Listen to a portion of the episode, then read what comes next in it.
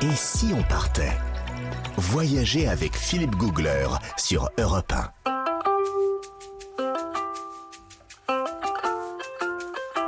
Pour aller à la découverte des paysages dantesques de la Réunion, de ces volcans, de ces falaises de lave noire, de ces pitons aiguisés, j'ai voulu tenter, lors d'un tournage de l'émission Faut pas rêver, un moyen de transport original. Plutôt que de marcher paisiblement sur les sentiers, j'ai voulu essayer un engin qui est un peu l'ancêtre de l'hélicoptère et qui s'appelle le gyrocoptère.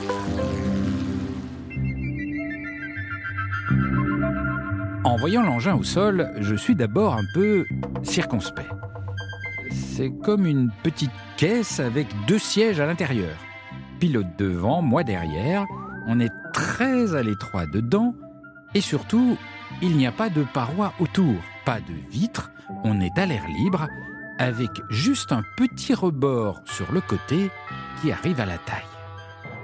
Vous imaginez donc une caisse en métal, deux sièges avec au milieu un axe vertical et au sommet de l'axe un gros rotor d'hélicoptère.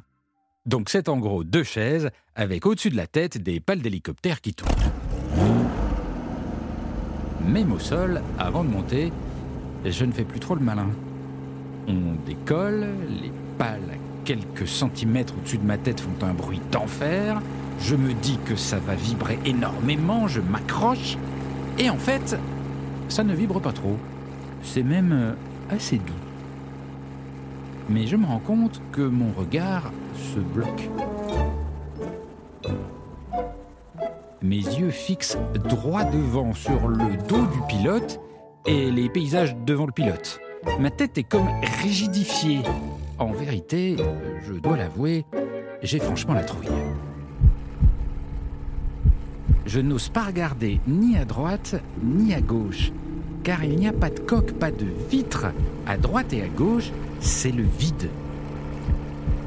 100 mètres, 200 mètres, 500 mètres de vide, le sol est de plus en plus loin. J'ai la sensation d'être comme sur un tapis volant, mais un tapis tout petit, dont les dimensions seraient à peu près égales à celles de mon fessier. Je suis assis sur trois fois rien, avec rien autour. Le pilote sent clairement ma tension. Il me dit Oh, détends-toi, détends-toi, regarde devant Et puis pose-moi des questions, faut divertir ton esprit.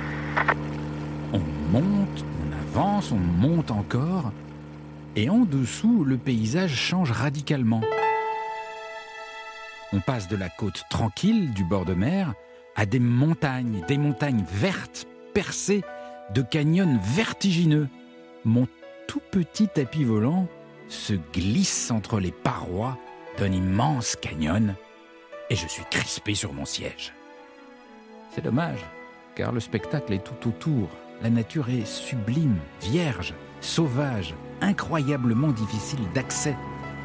Il y a loin, tout en bas, des petits cirques isolés, comme des bassins perdus entourés de parois abruptes.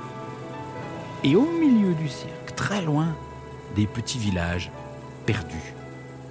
Alors mon pilote essaye de, me divertir. Tu vois, il n'y a aucune route pour aller dans ces villages-là. Rien. Aucun réseau routier. Pour y aller, c'est à pied, faut marcher des heures, ou alors faut y aller en hélico. Ah bon, mais pourquoi est-ce que des gens sont venus s'installer là, loin de tout? Ah, c'est vieux. Ça remonte au temps de l'esclavage. Certains esclaves fuyaient et venaient se cacher là, dans ces endroits complètement inaccessibles. Et c'est comme ça que le peuplement a commencé ici, le peuplement des cirques isolés. Nous grimpons encore, et cette fois à proximité du clou du spectacle. Le volcan qui a donné naissance à cette île, le Piton des Neiges. C'est magnifique, et pourtant, je ne vois pas grand-chose. Je ne pense qu'à redescendre, atterrir au plus vite, toucher le plancher des vaches.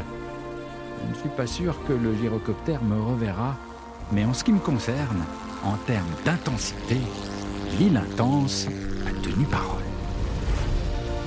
Europe Et si on partait? Philippe Googler. Ouais, ouais, ouais. Je, je suis pas revenu très fier hein, de cette histoire. Vous, vous avez volé en gyrocoptère, pas en Jean-Bernard gyrocoptère, en ULM. C'est un peu plus, on se sent un peu plus quand même en sécurité dans, Ouais, dans ouais. la carlingue. Oui, il y a de- un petit, toit. Oui, il y a un petit toit. Un donc petit on sent- Là, effectivement, euh, ça doit faire bizarre à, 2 ou 3 000 mètres d'altitude. hein. C'est tout ça parce que vous n'aimez pas marcher, en fait. c'est tout simplement ça. C'est quand même incroyable. Mais en vrai, tout ça pour vous dire que c'est pas mal à pied. Bah c'est oui. pas mal à pied. c'est pas mal à pied. Dis, si vous aimez les sensations fortes, le gyrocoptère, Ouais, c'est accessible. hein. on peut, on peut, il y a des agences qui font ça sur place. Voilà, faire un tour. Mais il faut avoir le cœur bien accroché. Plus de réunions dans un instant sur Europe 1.